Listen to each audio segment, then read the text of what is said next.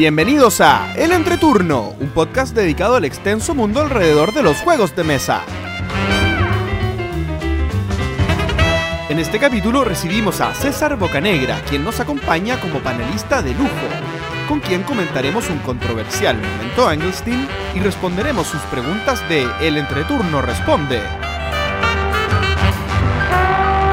Que disfruten El Entreturno. Hola, ¿qué tal amigos? Mi nombre es JP Gloria. Y yo soy César. y estamos comenzando el capítulo número 68 de El Entreturno. Estamos grabando el domingo 16 de junio, el capítulo que saldrá el martes 18 de junio. Hola chicos, ¿cómo están? Hola, JP. Muy bien. Muchas gracias por estar acá otra vez, todos juntos, felices. Mucho tiempo que César no estaba. Sí, mucho tiempo que César no está, así que yo creo que vamos a tener que presentarlo como corresponde para que la gente que no lo conoce tanto sepa de qué estamos hablando, de de la magnitud de la visita ilustre que estamos recibiendo en este momento. ¿Cuántas apariciones ha tenido César en este podcast? Si no me equivoco, esta es su cuarta aparición o tercera y media. Tercera y media. Sí, porque estuvo en el capítulo número 10 como... 20. como no, no, no, en el, estuviste en el 10. eh, en el 20. hiciste Tiene una- razón. 20. En el Fue 20. En, ronda de juegos. del Perdona, año. en el 20. Ujú. eh, después estuvo como invitado en un capítulo. Después estuviste como panelista en, un, en un mini foro que hicimos acá. Con Fractal Ludoísmo. con frac- eh, perdón, con Fractal y Ludismo. Y después estuve nuevamente en el tema de los autores noveles. Entonces esta es la cuarta y media. Cuarta y, y media. si no le sumamos todas las preguntas que nos ha enviado el entreturno responde. Entonces ha estado espiritualmente en todos los capítulos prácticamente. En todos. En todos, exactamente. Entonces César Bocanegra, él es médico veterinario, hoy miembro de la directiva de Semilla Lúdica y autor emergente de juegos de mesa.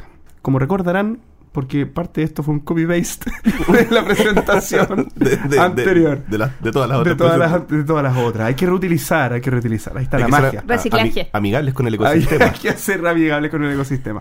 Bienvenido César, un Muchas gusto gracias. tenerte nuevamente. Igualmente. Y para partir entonces, ¿qué fue de nuestras semanas? Yo creo que César, tú nos puedes contar qué ha sido de tu vida. La verdad es que mi vida ha cambiado rotundamente y ya tengo mucho más tiempo para jugar. De hecho, he jugado. Yo creo que es el periodo de mi vida en el que más he jugado. Y de hecho, eh, tengo dos grupos nuevos para jugar. Y eso me llena el, el corazoncito.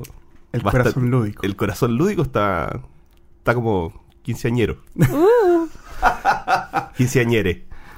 Para bien, no ofender a nadie. Muy bien, muy bien. Eh, sí, la verdad es que he jugado bastante. Eh, de hecho, lo que más jugaba lo dejé de jugar. ¿no? no he tenido tiempo para jugar rol y no he tenido tiempo para jugar Magic. Y probando muchos prototipos en Sevilla, ¿ya? Eh, bueno, asistí al, al evento de...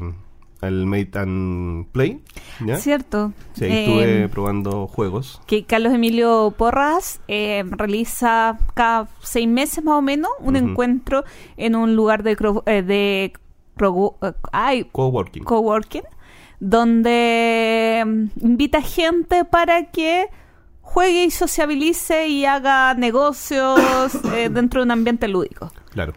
Porque Carlos Emilio también es parte de Semilla Lúdica. Él está. Eh, en realidad, Semilla no solo son prototipos, nosotros tratamos de proteger al autor. Entonces, Carlos Emilio se acercó a nosotros, siempre hemos tenido muy buena onda nosotros dos.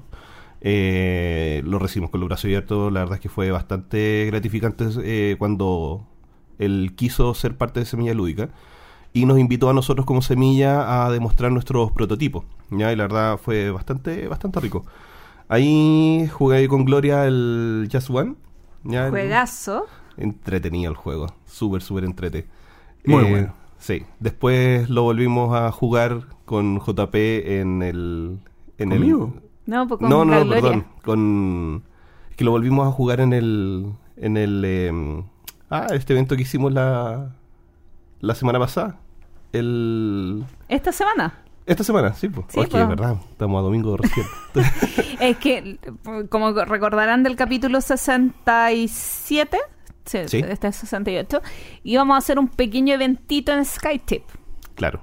Y ahí estuvimos jugando Just nuevamente. One. Sí. Y la verdad es que es rico volverlo a jugar. Y, y lo quiero, me lo voy a comprar. Obviamente. Muy buen juego. Sí. Bueno, probé el bank de dados. Volví a jugar Catán por quintillonésima vez. Y con, lo que sí jugué con JP y Sebastián su hermano y con la Cami fue de cripto. que fue un descubrimiento maravilloso, donde con la Cami no nos conectamos como pareja, entendimos la regla cuando ya nos estaban ganando, y creo que es una de las partidas que más he disfrutado en la vida, perdiendo. es que jugar con la Cami es maravilloso, porque no entendimos nada de lo que quería decirle el uno al otro, y, y ver como un par de hermanos se querían descuerar enfrente de nosotros fue gratificante, por decirlo menos. Sí, no. Tremendo juego de Sí, ese día Tremendo J- juego. JP jugó dos partidas de Decrypto. Yo creo Sí. que más, jugamos tres. ¿Sí? Sí. Yo te vi dos. No. Pero Ah, después jugaste con. Con Feño, ¿no? Sí, con, con Trafeño, contigo. Con la Gloria. Gloria, sí. Claro. Y eh, no, que yo quería hacer que con Feño sí conectamos, pero no lo suficiente y a ninguna de las dos nos gustó mucho el juego. ¿En serio? Porque a la Cami le encantó. No. A la... Ah, perdón, tien- tienes toda la razón. A la Cami le encantó y al Feño no tanto. Tienes toda la razón. Sí. Era, era Pero ese fue curioso porque JP y la Cami jugaron en un lado y les gustó mucho el juego y Feño y a mí... mm, O sea, yo ya sabía que me gustaba. A mí me gusta mucho de cripto. Es que depende mucho con quién lo juegas, quién es tu partner para jugarlo. Entonces eso... No, yo no tuve problemas con mi partner. es pero- yo, por ejemplo, con la Cami no conectamos nada, pero lo pasamos increíble porque no- nos daba tanta risa lo mal que lo estábamos haciendo. y, y en realidad fue por una cuestión, yo creo que más de, de vivir la experiencia que del, del poder ganar o no. Lo que tiene de cripto es que dan ganas de jugar mejor una segunda, una tercera, una cuarta Sí. vez. Uno va desarrollando tal vez una, una forma de comunicar al compañero la- la- los códigos, digamos, y, y- y yo creo que uno puede llegar a ser muy competitivo si se lo Sí, propone. O sea, un juego... Si le, si le das el tiempo al, al juego, puede llegar a ser un algo... Un nuevo Tichu, digamos. Sí, sí, que puede destruir familias ya que está. Fantástico. que es lo que queremos. Es lo que queremos en un juego. Sí. Sí. ¿Algo más, César? Eh, ¿Qué más jugué? Ah, el, el del pandita con el Ah, jardinero. Takenoko. Takenoko. Lo probé. Lo jugué con, con Pablo de Tabletop. Y la verdad lo encontramos bastante bueno. Nos es gustó. entretenido y Sí. es bonito. Y lo malo es que tiene una edición especial y otra más especial. Y ahora creo que sale un Kickstarter Ah, es que la, no, no, es que la edición de lujo es algo increíble. Yo el otro día subí, Facebook me recordó que yo Mm. jugué la edición de lujo de Takenoko y lo subí a Instagram porque es alucinante. Sí. Es increíble, es algo indescriptible. Después les muestro la foto. Mm. Porque la diferencia en tamaño es Sí. brutal. Y a pesar de ser muy grande, entra en una mesa normal. Claro. Sí, sí, sí vi la foto y no debería haber visto la foto. ¿Ahora lo quieres? Obvio, po. Si yo soy un cliente muy fácil. yo, yo cuando pruebo los prototipos digo, yo véndemelo al tiro, envuélvelo para regalo. Le voy a pasar la foto a JP para Bien. que la viera bien. por ahora. Eh, yo, por ejemplo, he jugado mucho, pero mucho, mucho, tanto así que creo que desde el último capítulo he jugado 31 partidas. Sigo en una muy buena racha, pero hay que decir que esta racha ha sido mucho de party games. Eh, más de lo que generalmente estoy acostumbrada. Pero es algo bueno eso, ¿no? Quiere decir que has estado muy feliz. Es que igual me gusta, es que me gusta en un juego ir equilibrando con un poquito más de dureza también. Pero por ejemplo el miércoles, eh, perdón, el miércoles, el viernes me junté con unos amigos pensando en el mejor menú de party games que podríamos tener. Y realmente fue el mejor menú de party game que podíamos tener. Un Meeple Circus maravilloso. Eh, ese juego me gusta mucho, aparte que es her- hermoso. Eh, jugamos un Happy Salmon, un... Eh, eh, eh, ¿Quién fue? Y terminamos con un... Ah, no, te- Pero quién fue un filler, ¿no? Un party game. ah, pero... eh, The Table is Lava y terminamos con un My Mice, en el que nos fue terriblemente mal. Hasta en el nivel 1 en que uno habla, casi perdemos, o perdimos, creo que perdimos en el nivel 1. Sí, mal, mal, mal, mal, mal. Pero bueno, yo quería comentar eh, principalmente dos, dos cosas que hice en esta última semana. Uno fue lo que ya hemos comenzado a comentar, este evento que hicimos con los amigos de SkyTip en su showroom, mostrando juegos, donde nuevamente jugué Gizmos Y, esos, y la semana después que fui entre juegos, nuevamente jugué Gizmos y llevo muchas partidas de Gizmos este año. Un Es que jueguito. es buenísimo Gizmos. Es muy entretenido. Es súper entretenido. Y- Es- Y, es, y es lindo el juego. es súper rap, o sea, para no ser un juego tan corto, te da la sensación de rapidez Mm. y Sí. que, que te, como que te va acelerando. Y eh, que fui, que lo pueden ver en Facebook, que fui a Fractal eh, esta semana a visitar la nueva oficina y a conocer las bodegas y ver todo lo que me quería llevar a la casa. Tengo una queja formal contigo con respecto a esa visita. ¿Por qué? Porque yo hice un comentario en el en vivo. Ah. Dije que había ido a la Comic Con, que había visto el juego, que dije que lo iba a volver a comprar y no volví. Sí. Eso fue lo único que dijo Gloria. No dijo que tuve una emergencia, que tuve que ir del evento y desaparecí, por eso no lo compré. Y me dijeron, oye, mala onda, César. Que como el peor. Y, de verdad fue una emergencia. Bueno, y ahí... eh, Fractal, yo quiero el juego, se lo voy a comprar. Lo juro, lo juro que sí.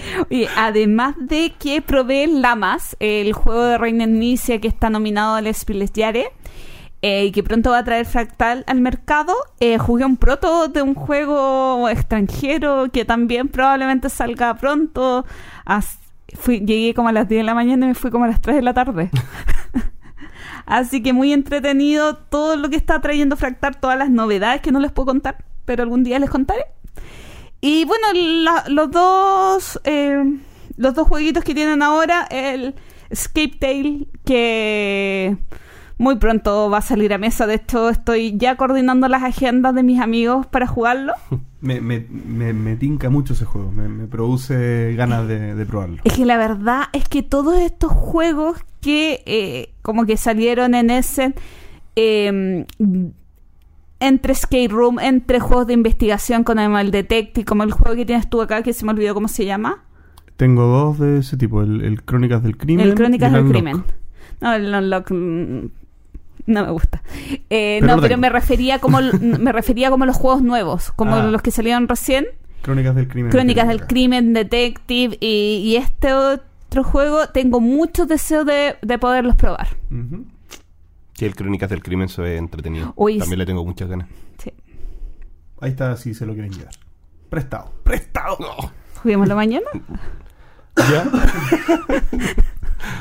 JP, ¿y tú? Sí, para cerrar yo eh, he jugado muy poco. He jugado dos jueguitos. Uno ya lo mencionó César, que fue de cripto y me encanta, es un juegazo tremendo. Lo recomiendo mucho. Y el otro es... cha, cha, chan, El Señor de los Anillos, Viajes por la Tierra Media.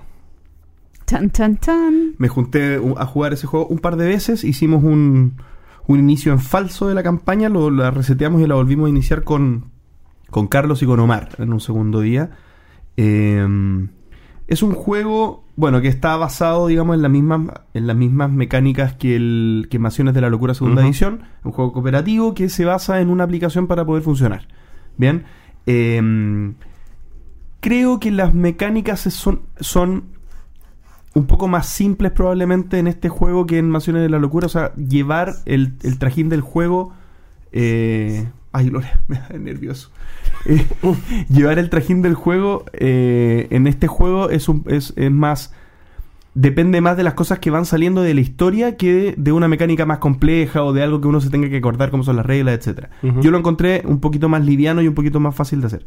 Y a diferencia de, de en la Locura, esto no tiene dados. Tiene una mecánica de cartas en las que uno, dependiendo de las pruebas que vaya realizando y su característica sobre esa prueba, uno va dando vuelta una cierta cantidad de cartas de un mazo que uno tiene que, tiene que ir manejando. Y la cantidad de éxitos que salgan entre todas las cartas que uno va dando vuelta es si tiene éxito o no la, la prueba. Y eso que pudiera eh, resultar tal vez peor que los dados, a mí me gustó mucho, porque en el fondo eh, genera una situación en la que uno puede anticipar cuál es la, la matemática que tiene que darse para poder ir logrando distintas cosas. Bien, Eh, esa mecánica a mí me encantó, yo creo que es la mejor implementación que tiene el juego, lo encontré brillante, me, me- me gustó mucho. No obstante, el juego, en su primera misión, que es la que nosotros jugamos, es un poco débil. Y es, y es- y es natural que así sea. O sea, un juego que, que, que uno juega solamente la primera, la primera misión que, que supuestamente es- es- existe solamente Tutorial. para, claro, a modo de tutorial, para enseñarte a jugar. em, me, me pasa que, que habría querido ver cómo el juego continúa. Pero fue. El, el tutorial es tan blando, no así fácil, es difícil, pero es blando, digamos, es, es medio monótono. ¿Ya? No, no, no terminé el juego queriendo jugar la segunda misión. Eso te quería preguntar, si es que para una persona que lo pruebe, que no lo tenga, pero que lo pruebe, ¿podría desencantarlo y llevarlo a no querer adquirirlo? Yo creo que es probable. Ya. Yo creo que es probable. Por lo menos para un jugón. De hecho, el comentario de Omar fue: Está bueno, está entretenido, pero si tenemos Gloomhaven, ¿para qué queremos esto? Ya lo vas a vender, ¿cierto? O sea, en el fondo es como. Y, y- y en parte tiene razón. O sea, la- eh, me acuerdo cuando jugamos el primer escenario de Gloomhaven, nuestra cabeza, jugar más. nuestra cabeza explotó en ese momento y era como, ¿cuándo seguimos jugando? O sea, aquí no. Eh, y no sé si está influenciado mucho por los Dungeon Crawlers que ya jugamos, pero, pero en el fondo nos pasó eso. Sin embargo, es un juego que tiene mecánicas bastante robustas, tiene mecánicas bien innovadoras. Este tema de las cartas es bien interesante. La aplicación es una delicia, está muy bien implementada, muy, muy, muy bien implementada. Y para mí, yo necesito jugar un par de, veces más, pero yo creo que sí reemplazaría un juego que yo juego de manera similar, que es Descent. Ujú. Pero Descent lo, usa, lo juegas en solitario. Yo solo lo juego en solitario. Y este lo puedes jugar en solitario. Ah, ¿Crees que le daría la misma sensación? Sí, sí, sí, sí, sí. Sí, es la, es la- es la misma idea, es la misma idea por la cual yo juego Descent. Ya, ok. Solo que esto agrega esta mecánica adicional que en este juego no, yo, no, yo no extraño los dados, no los echo de menos. Ya, perfecto. No me hacen falta, digamos, porque esta dinámica con las cartas eh, yo la encontré más entretenida, o, o al menos no es una forma de reemplazar los dados, sino que es algo que con dados no se habría podido hacer. ¿Me explico? Entonces tiene sentido que sea de esta manera. Yo recomiendo no comprar, pero probar. Este es un juego que me imagino estarán demostraciones en varios lados. Em, recomiendo que, que le den una probada porque para los que les gusta El Señor de los Anillos y les gusta este tipo de juegos cooperativos, vale la pena. El una- Señor de los Anillos, viajes por la Tierra Y una Media. aclaración. Acá a Chile llegó a un muy buen precio. ¿De cuánto está? Muy buen precio. 75 mil pesos. Eh, Ya y- está muy bajo el- y sobre el promedio de los... Claro. Y se supone que eh, en España está cerca a los 100 euros. Sí, Entonces, sí. Sí, yo creo que un poco menos, ¿ah? Pero ¿sabes qué? Yo, por lo, En lo- Planetón estaba como a 80. sí, pero es que hay que... eh, el precio recomendado de tiendas es otro. Tienda online le bajan el precio. Claro. Ah, bueno, claro. Pero lo que he visto de los españoles es que no les gustó mucho, no ha tenido buena, buena recepción. Y de hecho se han quejado de la aplicación. Es- eso es lo que... ¿En serio? Sí. El otro día estuve viendo un- una entrevista que le hicieron al Piru de la mazmorra y hablaron precisamente de esto, de la, de la aplicación, y que no les había gustado mucho. Y ahora con lo que me dice, me extraña. Bueno, yo, yo tengo mi opinión propia. Confío en ti. Está bien, está bien. No, no, no, yo creo que está bien implementada, probablemente, no sé. Es que, a ver, no hay, no hay mucho contra, quién, contra qué comparar, pero si yo lo comparo contra la implementación de la aplicación del Del. Imperial Assault, de Mansiones de la Locura, esta es la mejor de las cuatro. Perfecto. Es la mejor de las cuatro. Está mejor hecha, es más... Eh, ¿Cómo se dice cuando es más... cuando avanza sola, digamos? se, lleva sola. Puede ser que en otras aventuras, en las siguientes etapas, se vuelva un poco más torpe. Puede ser, puede ser. Claro. Y también quizás de quién venía el comentario, pues no sé si el... Porque fue una entrevista al, al Piru. A lo mejor el que estaba haciendo el comentario es de los puristas que no aceptan aplicaciones en, ser. en los juegos. Puede ser, o sea, claro, o sea, si no te gustan las aplicaciones. No, no, yo estoy hablando de aplicaciones. Dentro del mundo de las aplicaciones, esta es una muy buena, si no la mejor que he ocupado. Como apoyo a juegos, no como juego implementado en una aplicación, como apoyo a juegos. Así que sí, recomiendo probar antes de comprar. El Señor de los Anillos, viajes por la Tierra Media. Anuncios. Y tenemos tres anuncios o recordatorios que dar. El primero, recuerden que el 6 de julio es viaje lúdico en la biblioteca de Santiago, donde podrán ir a jugar muchos prototipos, como escucharon en el capítulo anterior. César, ¿tú tienes alguna novedad sobre eso? Sí, la verdad nosotros vamos a, como semilla lúdica, vamos a participar del evento, ¿ya? Eh, la verdad es que Pablo Paso, alias Reolúdico, o en realidad yo creo que, yo, yo creo que es Reolúdico, a- alias Pablo Paso. Eh, es, parte de Semilla. Es más, es más veces reo lúdico que Pablo Paz. Sí, de hecho me acuerdo que yo lo agregué a Facebook y le dije, te agregué como Pablo. No, eso no lo uso, uso el de Reo toda la vida. ¿eh? Cosas que pasan. Eh, Pablo es, es autor de, de juegos noveles. Eh, tiene dos o tres prototipos. Eh, dos son los que, los que más está, está sacando a mesa últimamente. Y él es parte de Semilla Lúdica, entonces no- nos convocó a que fuéramos parte del evento y obviamente vamos a estar ahí. De hecho, queremos estar ahí, apoyando y jugando. Lo otro interesante es que ya deberían estar en, en el evento de Facebook de Viaje Lúdico en la lista de los prototipos que van a estar ese día para que los puedan probar, para que sepan cuáles son y para que vayan más o menos con la con una guía de qué es lo que quieren jugar. Recordar que el evento parte a las 11 de la mañana y dura hasta las 4 de la tarde, por lo tanto, aprovechen bien el día, vayan temprano y vayan con su sanguchito. Claro. Segunda vez que repito esa misma recomendación. Y lo otro que les queríamos comentar eh, es que se viene, se viene la Zapada Lúdica 2019. Qué evento más maravilloso. Sí, y es justamente una semana después de Viaje Lúdico. Eh, Son los días 12, 13 y 14 de julio. La Zapada Lúdica en Chile se va a organizar en la sede Alto Hospicio, eh, La Serena, Santiago, Concepción y Valdivia. Y ya está el, eh, eh, ya están las inscripciones abiertas en todas estas sedes. Así que pueden encontrar el link en la página del entreturno o en Zapada Lúdica Chile. Además, em, las otras sedes a lo largo de Latinoamérica se están preparando para ese mismo día y hay confirmados, si no me equivoco, cuatro sedes en México, nueve sedes en Argentina, en Montevideo también hay confirmado una sede. Así que eh, si están escuchando en otras partes, revisen para que participen. Sí, Sí. Es, un, es un evento súper entretenido. Sí, pues César participó el año pasado con su proto. Claro, yo soy de los Zapada Boys de 2018. Generación 2017. Generación 2018. Claro. Venga, conmigo. Sí. Así, así que yo, yo lo que estoy esperando es que algún algún juego generado en Zapada Lúdica salga al mercado. Esperemos que pronto. Uy, yo también tengo unas ganas. Alguno, alguno. Alguno. no yo- voy yo- a a mí me decir- interesa uno. Eso es lo No que voy a- pido. No voy a decir "Shh, bocadillo de medianoche, no. No, de hecho, Ah, le cambiaron el nombre a Bocadillo. ¿Cómo se llama? Mentiras de medianoche, porque cada vez que teníamos asamblea en, en, en Semilla Lúdica y yo iba a presentar, no podía llegar. Ah, Entonces mi juego pasó a ser un mito. Pero la verdad ya está saliendo a mesa nuevamente. Bueno, importante que en este caso eh, eh, yo estoy gestionando la sede de Santiago, César me va a estar apoyando.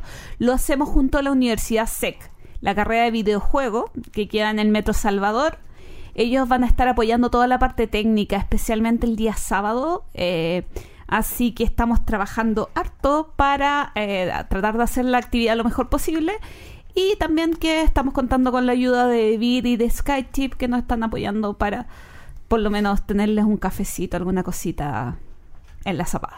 Recuerden que son cupos limitados. Ya la, la, la- la convocatoria para quienes quieran participar ya se abrieron, ya están en, en todo lo- todas las redes. Y apúrense porque la verdad esto convoca bastante gente y los espacios no son lo suficientemente grandes como quisiéramos para acoger a todo el mundo. Sí. Y lo mismo sobre eso que sean responsables, si se van a anotar eh, y después no pueden ir, que avisen, porque no hay nada peor que que los cupos eh, se pierdan. Importante, Zapada Lúdica es un evento eh, de creación de juegos de mesa, no tienen que llegar con algo hecho. La idea Claro. es que ahí, que sea un ejercicio de diseño y que ahí puedan crear algo. Y el último anuncio, no lo diré yo. Nuestros amigos de Fractal nos dejaron un audio en la visita que realicé y a continuación lo vamos a escuchar. Hola amigos, estamos en la oficina de Fractal para saber las novedades que se vienen pronto al mercado. ¿Quién me habla? Bueno, Gloria, hola. Acá estamos sí, en Fractal. Eh, las cosas que se vienen desde Fractal, bueno, la semana pasada nos llegó la segunda edición de Corruptia, eh, juego chileno que está ilustrado por Malimagen y que, cuyos autores son Cami y Feño. eh, y nosotros hicimos la segunda edición que tiene mejoras sobre todo en términos de diseño gráfico y de componentes. Eh, las reglas son exactamente las mismas, el juego es exactamente el mismo, pero ahora viene en una caja más pequeña, tiene un inserto plástico, el manual fue reescrito, el precio disminuyó. En Chile ya está distribuido en todos nuestros puntos de venta, que pueden revisarlo en nuestra página web. Y a España va a llegar en un tiempo, pronto esperamos, de la mano de Maldito Games, algunas unidades. Por otra parte, también la semana pasada llegó Escape Tales, El Despertar, el juego que hemos coeditado el español junto a TCG Factory, eh, que es un juego del tipo Escape Room, como tipo Exit y Unlock, pero que tiene algunas diferencias bastante grandes, como por ejemplo que acá no, no se juega contra reloj, acá no hay que hacerlo en menos de una hora y, nos sacan más puntos si lo hacen menos tiempo, porque este juego tiene un corte mucho más narrativo. Eh, la historia acá tiene un peso muy, muy, muy importante, además de que obviamente tiene una gran cantidad de puzzles que son bastante complejos por lo demás. Pero además acá no hay que romper ningún componente, no hay que rayar ningún componente y de hecho el juego tiene siete finales diferentes. La historia, según las opciones que tú o tu grupo vayas tomando, puedes llegar a tener hasta siete finales diferentes y tú en una partida en el fondo no conoces todos los puzzles, entonces lo puedes rejugar eh, múltiples veces y eso lo hace bastante interesante. Y eso también ya está en las principales tiendas que trabajan con nosotros. Así que esas dos serían como las grandes novedades, ambos de la mano de Fractal Juegos, que llegaron la última semana. ¿Y qué se viene para los próximos meses? ¿Qué cosas nos pueden adelantar un poquitito? Bueno, les podemos adelantar eh, un título que trabajamos junto a Blue Orange, que se llama ¿Quién fue? Who Did It? En que ha hablado en los últimos 20 capítulos del podcast. eh, creo que queda un poquito obsesionada. Sí, sabemos que Gloria es fanática del juego. eh, y bueno, la verdad es que es un, un juego muy entretenido, es un filler muy, muy, muy divertido, muy rápido, muy dinámico, muy prendido, que en grupos de gente jugona o no jugona siempre causa carcajadas así pf, infinitas. Y va a estar llegando a a tienda alrededor de tres o cuatro semanas más, es decir, finales de junio, principios de julio. Y esa es como una de las grandes novedades que traemos, que bueno, hay que decir que fue eh, de los finalistas del juego del año del Speedless Yards. No, no llegó a ser finalista, es recomendado, perdón. Recomendado por el Speedless Yards al juego del año. Y por otra parte va a llegar también Planeta, eh, que también es originalmente de Blue Orange, Planet. Nosotros estamos haciendo la edición en español. Eh, ese se va a tardar un poco más de- en llegar acá, va a demorarse alrededor de dos meses más, pero está llegando también de la mano nuestra y ahí el, trabajo que se hizo principalmente con el diseño del manual, que se mejoró bastante, el diseño gráfico sobre todo, pero el juego obviamente sigue siendo el mismo y un juego en el cual eh, sorprende mucho por sus componentes, ya que cada jugador va a tener un dodecaedro, un volumen, eh, que cada uno de sus lados tiene un pequeño imán y que nosotros turno y turno, turno a turno vamos a ir llenándolo de fichas que también están imantadas y vamos a ir en el fondo construyendo nuestro mundo, eh, optando por ponerle bosques, glaciares, mar, montaña. Y eso va a hacer que vayamos luchando en el fondo por obtener tarjetas de animales. Y al final del juego, quien tenga más tarjetas de animales y además haya juntado más puntos por su, su identidad secreta, va a ser el ganador de la partida. Esas son las dos novedades que se vienen pronto acá en, desde Fractal Juegos. Se te olvidó una, aunque es dos meses más. ¿Cuál? Nominado al Spiles Yare. Bueno, esa es que en verdad esa es la más importante y por eso la estábamos dejando al final. No, broma.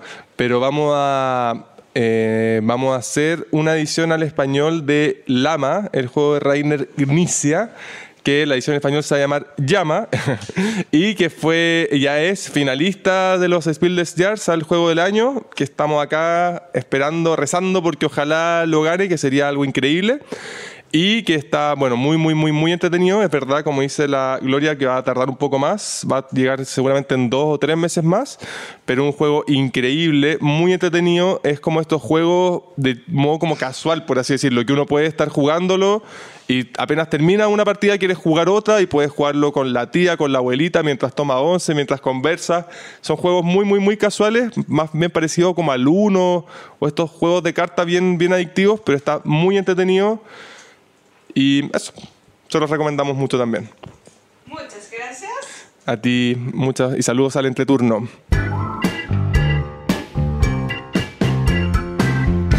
El minuto de César. El minuto de César otra vez. Otra vez. Otra vez. Eh, la verdad les quiero dar las gracias por ofrecerme la oportunidad de entregar este minuto nuevamente, porque es algo que de verdad para mí es, es un descubrimiento, es algo súper personal. Y quiero dejar claro de antemano que no vengo en calidad de experto, no vengo a imponer un, un criterio o dar recomendaciones, ¿ya? Solo quiero comentar mi experiencia con respecto a lo que voy a, a lo que voy a compartir en este minuto, que es de mi paternidad lúdica, ¿ya? Eh, todos sabemos que el juego tiene beneficios súper eh, tangibles con respecto a la, al desarrollo de un individuo. Y yo siempre lo, lo he dicho, eh, el juego es más primitivo que el lenguaje. O sea, una guagua antes de poder dominar un lenguaje, ¿ya? Que, se entienda que es un, un, eh, lenguaje viene de lengua, que puede hablar, ¿ya? Distinto a comunicarse. Una guagua desarrolla la capacidad de jugar antes de hablar. Los animales juegan antes de poder re- realmente comunicarse con su con sus eh, pares, ¿ya? Y yo últimamente he jugado mucho con mi hija. Yo tengo una hija de tres años, tres años, tres meses, ¿ya? Se llama Renata. Eh, estoy siempre preocupado de, y de hecho le pregunto a la Gloria, a veces nos encontramos en un evento, es como, ¿qué juego me recomendáis para mi hija? Me acuerdo que una vez nos encontramos en un evento de Skychip. Y he comprado bastantes juegos, hemos jugado mucho, y eso, más que entregarme, en realidad entregarle a ella la posibilidad de aprender, hemos generado un vínculo tan íntimo que a mí se me hace más fácil saber cómo ella aprende. No es que el juego me, le entregue herramientas para aprender. Como la conozco mejor que antes, para mí es más fácil descubrir de qué formas puede aprender ella. O de qué formas ella es más feliz. De qué formas ella se frustra. ¿Ya? Entonces, el juego me ha servido como una herramienta de aproximación a su, a su personalidad. Eh, yo, por ejemplo, siempre me he quejado, antes de ser papá, de hecho, la primera guagua que yo tomo en brazos antes de mi hija, no, no había. A mí me cargan los niños. Trabajo con niños, pero son- lo- los veo como... no los veo como un objetivo a lo que yo quería llegar antes de mi hija. Ya no quería tener hijos. ¿ya? Mi hija es como la, primera aproximación que tenemos en la familia a un niño, a un niño propio. ¿ya? No, ni sobrinos ni nada. Entonces yo veía a la gente en la calle, a la mamá con el niño en brazos y el papá con la tomándose un helado y con las bolsas de la compra. Y decía, "Eh, la bolsa pesa dos kilos, la guagua debe pesar unos 18 kilos, baboso, toma tú la guagua en brazos. Hasta que tuve un hijo descubrí que es la guagua quien escoge. ¿Ya? Y por mi trabajo, por mis múltiples trabajos, yo pasé mucho tiempo alejado de mi hija y ahora lo he recuperado jugando. Y en este momento yo soy la persona favorita de mi hija. ¿Ya?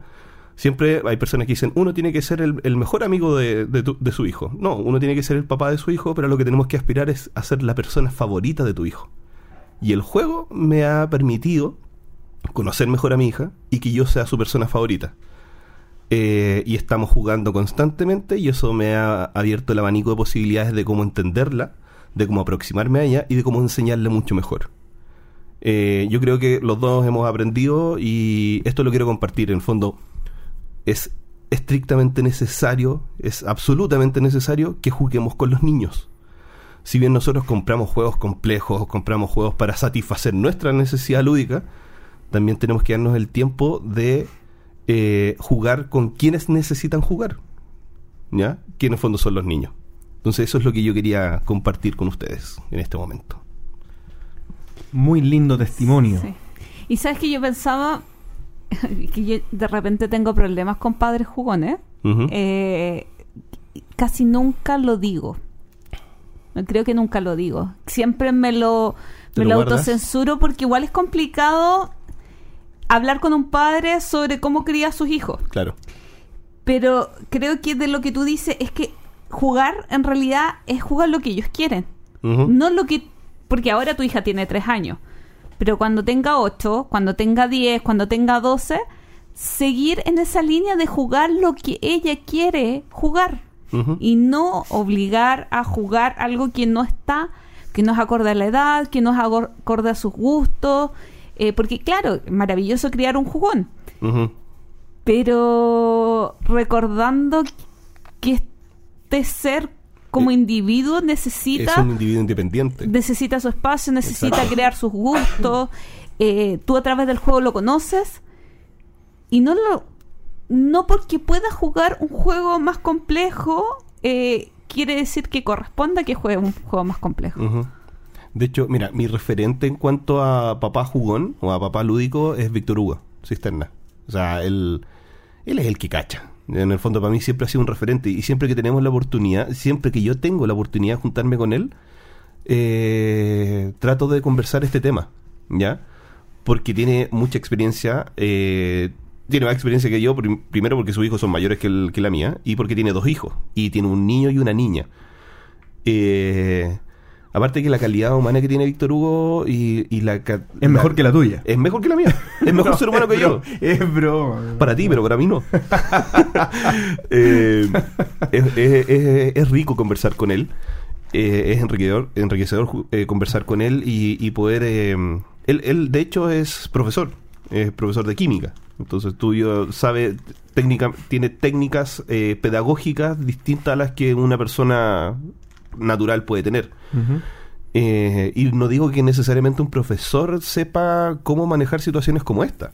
Y lo que dice Gloria es súper es súper verídico. Uno, por ejemplo, busca juegos de correspondientes a la edad, pero el juego no le gusta. Yo compré uno que se llama como Vamos, vamos, conejito, una ¿Ya? cosa así. Creo que es conejito. Sí, no, pingüino. Este que son dos pingüinitos que va la mamá y el hijo. Ah, sí, que el pingüino, que el pingüinito chiquitito entra en el pingüinito grande. Exacto. Y los dos tienen que llegar a comerse el pescado. Le cargó como juego. Y, y, y cacho el tiro. Cuando un juego no le gusta, empieza a hacer trampa. Eh, entonces tengo que. Ya compré el juego, tengo la caja, eh, tengo lo- los componentes. Y ella ya creó su propio juego. Y estamos inventando reglas nuevas para que juegue su propio juego. En el fondo, la herramienta es su creatividad en este momento. Eh, el juego que me recomendaste tú, que fue el primer frutal, ¿Ya? le encanta, lo ama y sigue las reglas al pie de la letra. Le encanta el juego. Y aparte lo compramos en una edad donde se estaba aprendiendo los colores y como la fruta roja, la fruta verde. Entonces, y, y el conteo de números también ayuda mucho.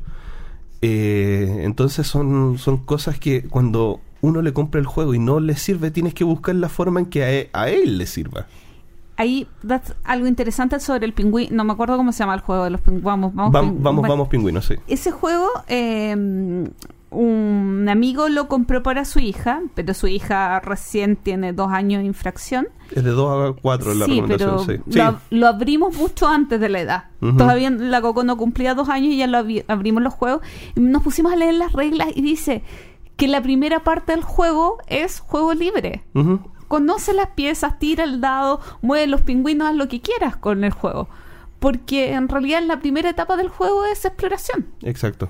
Y lo otro interesante sobre ese juego que decías que tu hija ya estaba creando su propio juego, eh, recordaba una publicación de Víctor Hugo Exacto. que su hijo ya estaba creando reglas para... Estaba ya creando su propio Sí, juego. es el tercero del ludismo. el- y, y- Perdón, Perdón. perdón. Yo, yo quisiera rescatar un- una cosa que hiciste, hiciste énfasis, César, y es el tema de, de contemplar a tu hijo en esa, o a un niño, da lo mismo, yo no tengo hijos, pero contemplar a, a este ser en desarrollo completo más que eh, direccionar tanto una, un resultado que uno pudiera esperar que es el correcto. Aquí no hay correcto e incorrecto. Acá la- eh, eh, esto no hay que ser padre para saberlo. eh, las capacidades humanas tienen un desarrollo que, que uno no se espera. O sea, Exacto. las direcciones que pueden tomar son infinitas, eh, lo- lo- los estilos que pueden querer tener, las, las capacidades más de una cosa, menos de otra.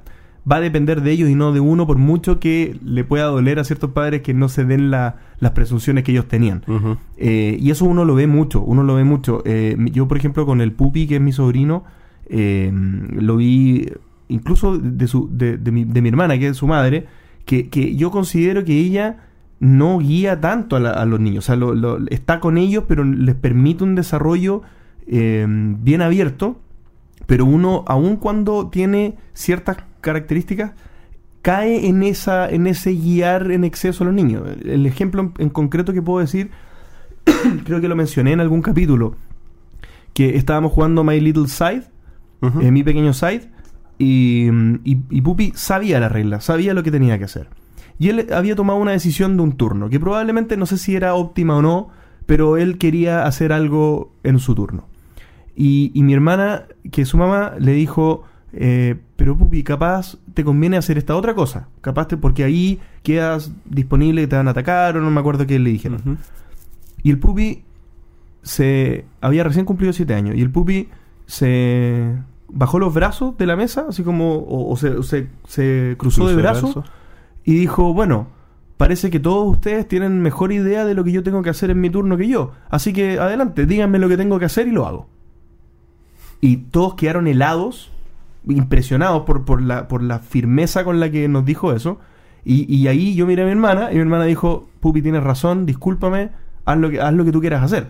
O sea, en el fondo, direcciona, direccionando completamente. La inteligencia emocional que mostró en ese momento es algo a lo que uno no es capaz de asimilar. Si lo, lo peor que podemos hacer como sociedad, en realidad, es subestimar la mente de un niño.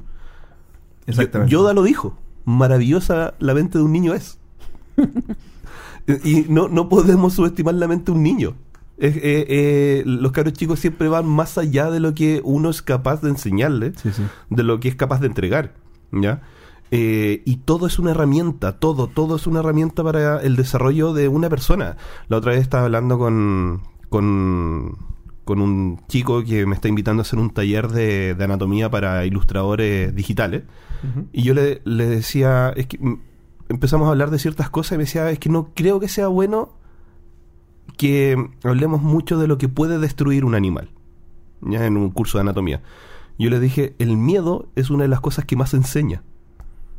El miedo no es algo desfavorable para el crecimiento de un, de un individuo, es todo lo contrario. Si le tuviste miedo a algo porque te pasó, no vas a volver a cometer el mismo error. O sea, hay personas que se queman mil veces con la plancha. Un animal nunca se va a volver a quemar dos veces con el fuego. Porque es algo que aprendió. Si los niños sienten miedo de algo, hay que usarlo como una herramienta a favor. Es como la típica personas que ven un carabinero o un policía en la calle y les dice y reta a los niños. Es como si te portas mal, le voy a decir al, al carabinero que te lleve. Señora, dígale que si le pasa algo, vaya con el carabinero Claro. no, no, no le genera un miedo innecesario. Son cosas que no sabemos cómo explicarlas, ¿cachai? Entonces, lo que pasa también con la Peppa Pig. Los papás van a entender que todos dicen, no, es que la Pepa es súper eh, ensimismada, es mañosa, todo, pero demuéstrale, dile al niño que eso está mal. No, no es que hay que prohibirle que la vea, úsalo a favor. Entonces, la trampa también la puedes usar a favor en un juego, en, en el caso de los niños, porque en el fondo te está demostrando la creatividad. Sí, claro.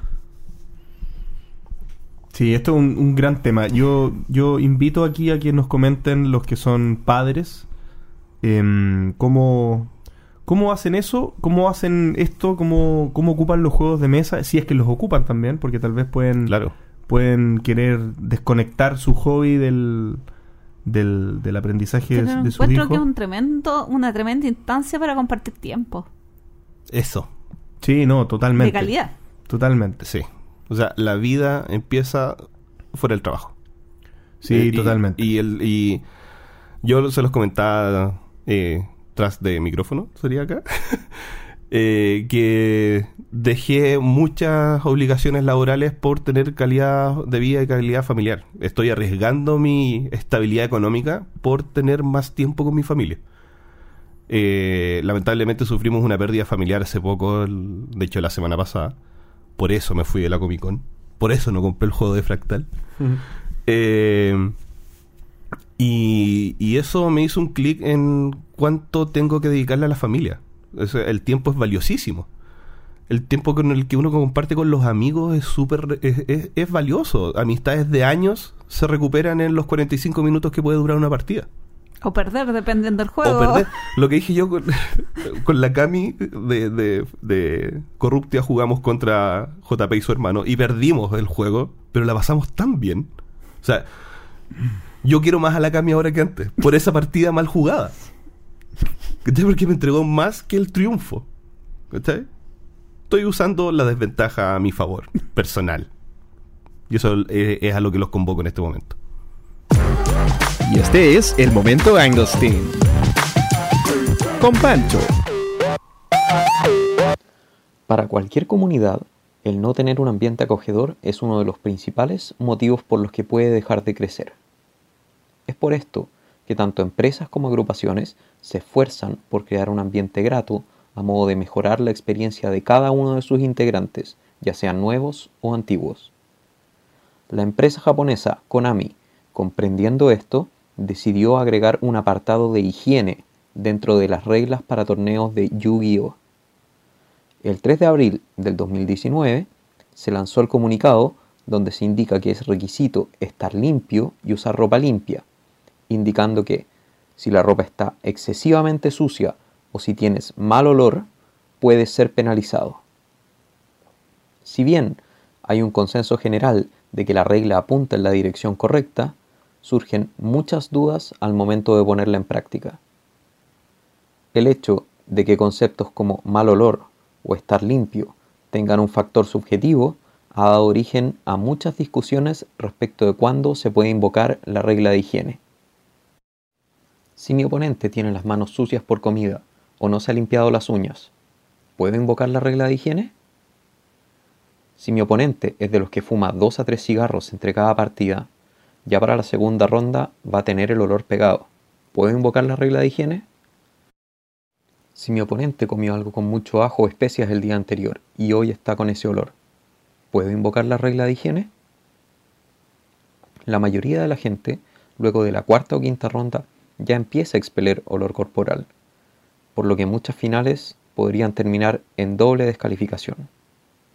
Y todo este efecto se incrementa si la ventilación o el tamaño del lugar no son los adecuados, que es una situación bastante común en este tipo de torneos. En el mundo de los juegos de mesa, la mayoría de las iniciativas que se han realizado para mejorar la convivencia suelen estar en términos positivos, invitando a ser más acogedores o crear un ambiente más amigable y familiar, y no en términos negativos, restringiendo el acceso a quienes no cumplen. A pesar de que estas medidas generalmente dan resultado, sigue sin dejar de ser raro encontrarse con gente malaseada que potencia estereotipos y prejuicios que muchas veces no nos representan. ¿Y ustedes? ¿Creen que se necesitaría este tipo de reglas restrictivas en los eventos o torneos de juegos de mesa?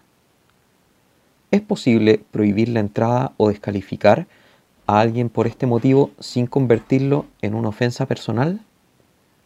Un saludo a todos y este fue el momento Angelstein. La verdad es bastante mm, controversial el tema que, propone Pancho a la distancia. Em, yo creo que esta basó en una mala experiencia. Esta, esta algo, algo le pasó en la semana y está muy enojado. debe estar. Sí, debe estar eh, con asco. Sí, metro con olor o algo así. Sí, no, no, es que fue demasiado. Si hubiese sido el metro con honor, no lo hubiese asociado a juegos, pero yo creo que esta cuestión fue algo. Una, una muy mala experiencia. Sí, claro. Lamentablemente, esto es una realidad. Em, lo he dicho con anterioridad, yo soy jugador de Magic, no, no, no, no participo del meta actual. Eh, no soy asiduo a, a participar en torneos de tienda, pero históricamente se han vivido situaciones en las que se describe muchas veces el, el olor a gordo en las tiendas, muchas. Eh, en Chile también decimos el olor a ñoño. Los frikis son los ñoños acá en Chile. Y pasa, pasa que de repente en convocatorias demasiado amplias, donde va mucha gente a jugar ciertos torneos en espacios muy reducidos, jornada extensa, eh, donde no hay buena ventilación, la- los malos olores salen. Eh, en varias situaciones nos ha tocado, o- yo no fumo, pero he acompañado a amigos a fumar afuera y al volver a entrar al edificio, la verdad es un- se nota la diferencia. Eh, hay olores realmente asquerosos y de hecho nos ha pasado que hemos jugado torneos en ciertas tiendas y hemos, hemos cambiado a lo mejor la, la buena onda de la tienda o la buena experiencia o mm, cualquier cosa por una mejor ventilación con mi grupo de, de amigos de Magic, que somos jugadores súper mega casuales. Vamos más que nada para, para vivir la, la, la experiencia de jugar un torneo de lanzamiento. Eso es como lo único que hacemos. Pero nosotros sí cambiamos la tienda por una situación como esta. Sí, pero yo creo que hay dos puntos. Uno es que la gente llegue con olor y la otra es que lamentablemente por las condiciones del lugar se genera olor. Que incluso eso ya puede Es ser aceptable. más... O sea, Ah, eh, eso, eso al menos no es culpa de los jugadores. claro, Claro. podrías haberte puesto más desodorante, pero... em, No, claro, pero el calor humano concentrado, digamos, sin Sí. ventilación, se genera aunque sean puras personas muy limpias. O sea, Claro. ahí no hay mucho que hacer. Es que, y- mira, yo, yo no tengo la experiencia de, de cuando partieron los torneos de Magic en Chile. Mis amigos sí. Y ellos, ellos comentan de haber vivido torneos en los que iban jugadores con esa intención, para incomodarte. Gente que no se bañaba. eh, y, y es como. Y en realidad, históricamente, el perfil antiguo del, del jugador ñoño era como chascón, metalero, barbón, pelo largo y tenía olor a todo, ¿cachai? Yo, por ejemplo, soy un barbón gordo, alopésico, afortunadamente, por el momento, pero yo me preocupo de, de usar productos para mi barba, ¿cachai? Porque, una, mi familia no me la aguanta, les carga, y entonces tengo que cuidarme lo mejor posible para no incomodar al resto. Además, hago academia, ¿cachai? Trabajo con público. Entonces, si quiero conservarme más menos decente, por lo menos para que la segunda impresión, porque la primera nunca es buena, eso yo lo tengo más que claro, eh, no genera un desmedro en, en, en cómo la gente me ve, pero se comenta, se cont- me contaban a mí, que antes la gente iba desasiada a los torneos para incomodar al oponente.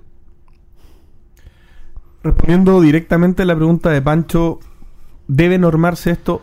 Yo creo sí debe normarse Sí. esto. Y, la- y para mí la razón es que en las sociedades, en las distintas sociedades, no la sociedad, porque dependiendo de la geografía son sociedades, las normas responden a las conductas propias de la geografía. Entonces, si por ejemplo culturalmente hay ciertas conductas humanas que son inapropiadas, pero que en algunas geografías eso se respeta ya a priori, o sea, de facto esa cultura lo entiende y lo y lo y lo, y lo hace bien, digamos, y no y es respetuosa con el resto y todo. En esa geografía no es necesario esa norma. Claro. Pero sí hay otras geografías en las que sí ocurren esas cosas, entonces sí hay norma y sí hay castigo. O sea, la norma y castigo responden a una necesidad social específica en un momento, en un punto, en una, en una agrupación, en un lugar o en un hobby o en un tipo de actividad. Bien, y en este caso yo creo que eso es lo que está pasando. Entonces, acá la norma es necesaria, es necesaria.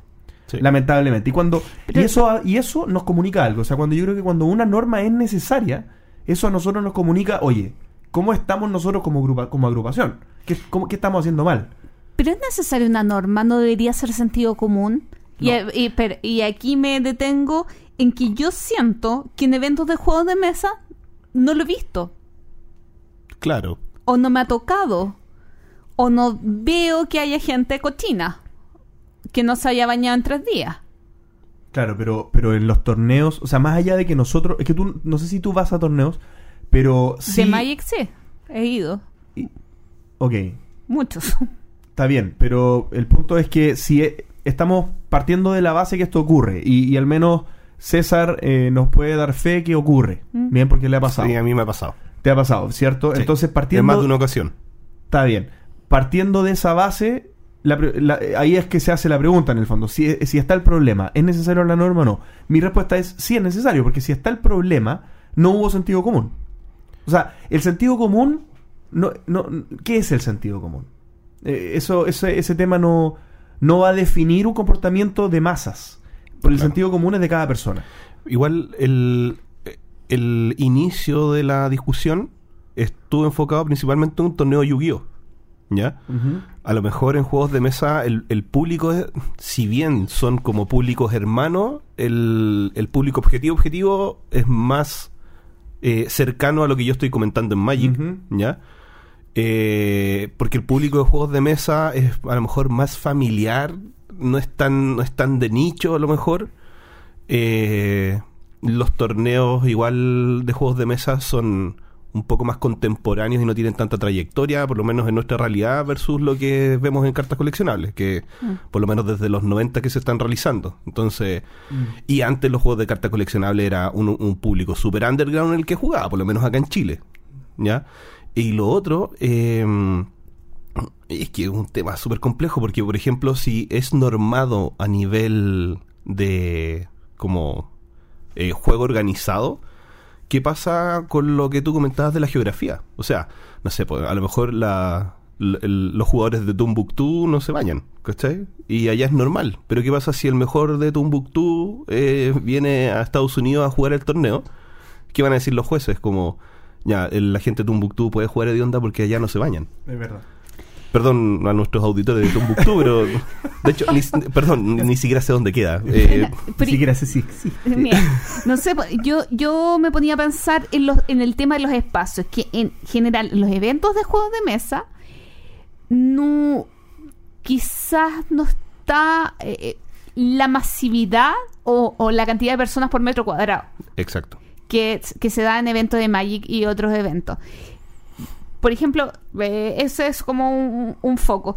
Y lo otro que no hay tantos torneos. Y los torneos también, todos los torneos que yo he visto han sido como en espacios súper adecuados para la cantidad de gente. Cuando hablamos de un torneo de Catán, de Carcassonne, en una tienda no son tantos cupos. Eh, Al final en una mesa hay cuatro personas. Y, y- y eso también es súper importante. Esa, esa mesa está distribuida de tal forma que tú no estás pegado al jugador del lado. Claro, y en Magic, eh, y en Magic eh, metes a ocho personas en una mesa. Y, y ese efecto mesa T Club. Es una mesa muy larga con muchas personas una al lado del otro. Imagínate eso en invierno, así como Sí. todos abrigados de lana. Y yo creo que igual tiene una relación de que en general todo lo que es Magic, Yu-Gi-Oh son cosas de pago. Ujú.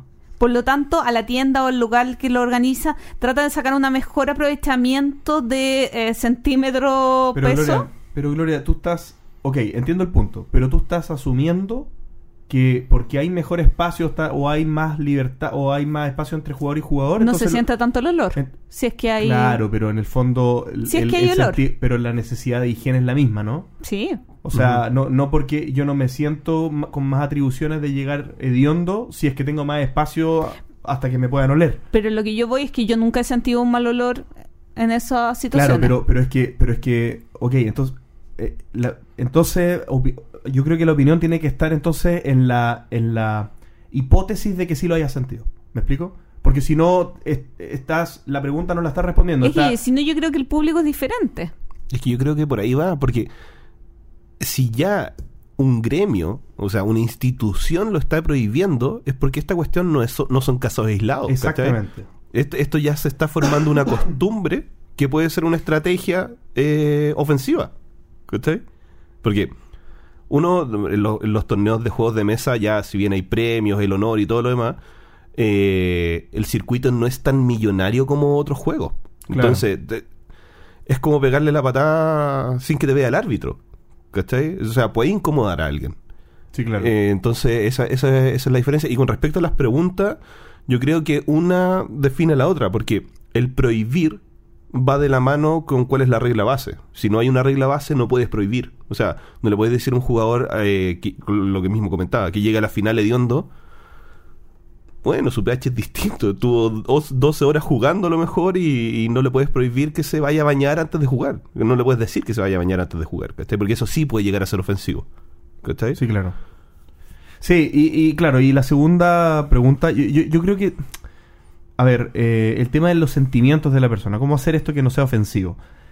Yo mm, eh, creo que hay que manejarlo, porque puede ser tremendamente complicado Sí. Hiriente. Claro, pero, pero la siempre va a ser hiriente, ¿cierto? Siempre va a ser complicado que te echen por esa situación, digamos. No, no Es creo que que sea la mejor situación. Puede haber un tema Pero de salud de por Puede medio, haber un tema de salud, exactamente. Pero lo que es peor es que esto sea público. Claro. Entonces, yo creo que el hecho de que esté normado no quiere decir que no, no tenga que haber delicadeza en esto. Bien. Eh, no, no sé cómo se puede hacer para poder ejercer esa delicadeza, no me, no me resulta fácil, porque me imagino que si, si existe la norma, eh, puede haber un juez prepotente que haga valer la norma de una manera poco, poco gentil. Es que Eso- yo, yo estoy viendo esa situación. Imagínate un torneo donde sean, eh, no sé, 100 jugadores, eh, que haya un juez por cada 10 jugadores, que está ro- rotando por el, por el circuito, y que un jugador se queje y te diga, ¿sabes qué? Este tipo está hediondo, llegó hediondo, sigue hediondo, y, y se lo comentan a los jueces. Ese juez se va a su grupo de jueces y dice, oye, se están quejando, me han llegado quejas de este jugador que está hediondo. Nuestra realidad, así como la, la, la parada que tiene el chileno es como, ¿y quién le dice? ¿Y quién va? Dile tú, no, dile tú. Tú soy el juez clase A 3S más plus, ¿cachai? No anda tú. Y al final, ¿quién va? El que dice, no, no, no, yo voy. Y ahí va la prepotencia. Eso, eso es como lo que yo estoy acostumbrado, porque en el fondo siempre el que va a decir las cosas es el que El que se remanga la camisa y ¡pum! al que no le importa. Pero cuando sí. hay 10 jueces, estamos hablando de niveles y de conductos regulares. Me lo imagino en un GP. Y... Es que a veces ni siquiera en un GP, en un, en un pre-release, yo he visto que hay ci- 160 jugadores, ¿cachai? En un GP ya la cuestión, viene gente del extranjero Claro, a jugar, sí. ¿ya? Entonces, eh, y muchas veces ocurre que, si bien son dos o tres jueces, las tiendas tienen más personal porque se roban las cartas, para que no se cambien las cartas entre medio del torneo, ¿cachai? Entonces, harta gente la que está ahí. Está. Y no necesariamente es el juez el que va a comunicar esto. Perfecto. Bueno, opiniones más o menos diversas. Cuéntenos en sus casas o en sus trabajos o en la calle, donde nos estén escuchando, ¿qué opinan ustedes?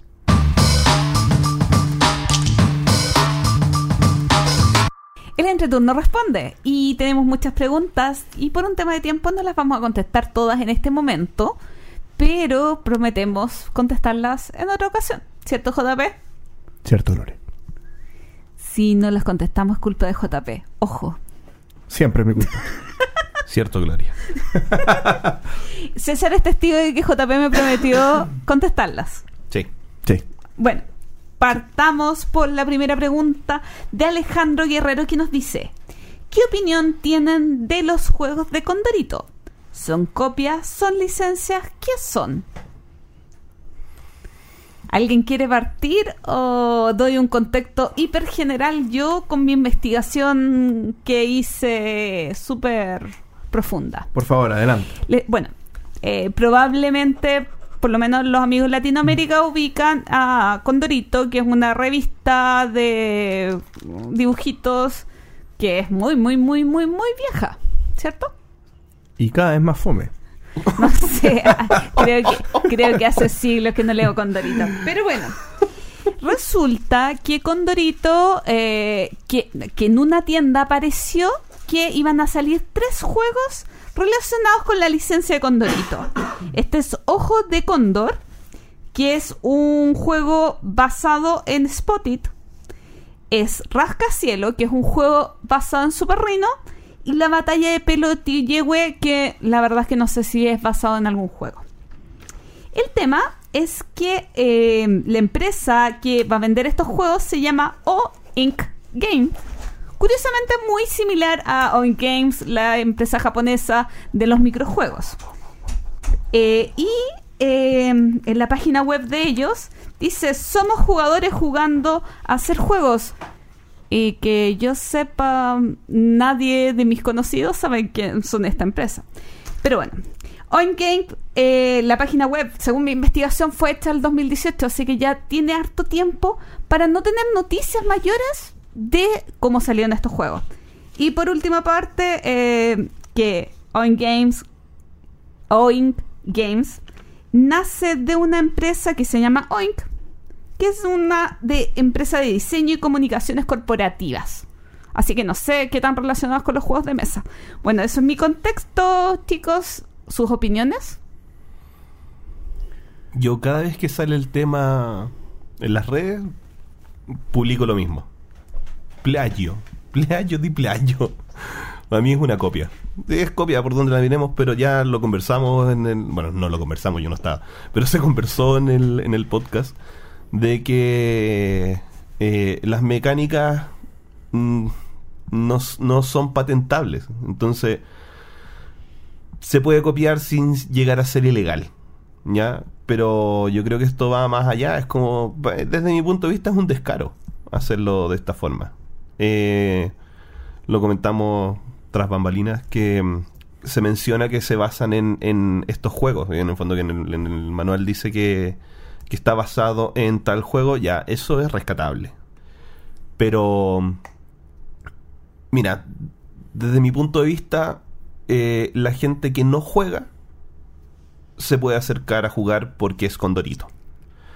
Eh, lo más probable es que la gente de antaño, en el fondo los que consumían Condorito en los 90, en los 80, eh, a una, al, al papá de alguien que, eh, que critica incluso el mundo de los juegos de mesa, el vicio que nosotros tenemos, que lo, más probable es que no, a muchos nos critiquen por consumir juegos de mesa, ahora sí vamos a poder hacer jugar a gente que no juega solo porque es Condorito.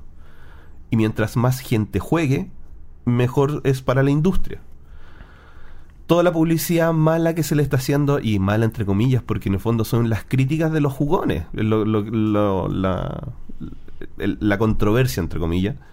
Eh, publicidad buena, publicidad mala es publicidad al fin y al cabo. Entonces, el otro día lo, lo hablaba con, el, con uno de los chicos de, de Chivano de la tienda. Que, el, por ejemplo, con toda la controversia que hubo con el mala leche, el mala leche se sigue vendiendo más que antes. Porque en el fondo la gente lo va a adquirir. Y lo mismo va a pasar con el, con el condorito a lo mejor. Y también pienso que la gente que no juega, que adquiere el condorito y que se va a enterar de que se basa en otro juego, lo más probable es que vaya por el otro juego. Y ese juego le va a abrir una parrilla de posibilidades que no estaba dispuesto a conocer. Y en el fondo, en resumen, si la gente juega, es mejor para todos. Dominion fue el primer deck builder de, al punto que no, no era una mecánica cuando se hizo, sino que era un juego, era una innovación de juego, ¿cierto? Y sobre esa mecánica, que era el juego en sí, cuando se hizo Dominion, se hicieron un montón de otros deck builders, ¿bien? Em, yo, yo he dicho que estoy a favor de la de la construcción sobre lo, sobre una base, digamos, de desarrollo. Aquí nosotros cuando hablamos del desarrollo del hobby, de la evolución del hobby, eh, la evolución se hace sobre, sobre peldaños, ¿cierto? No se hace sobre...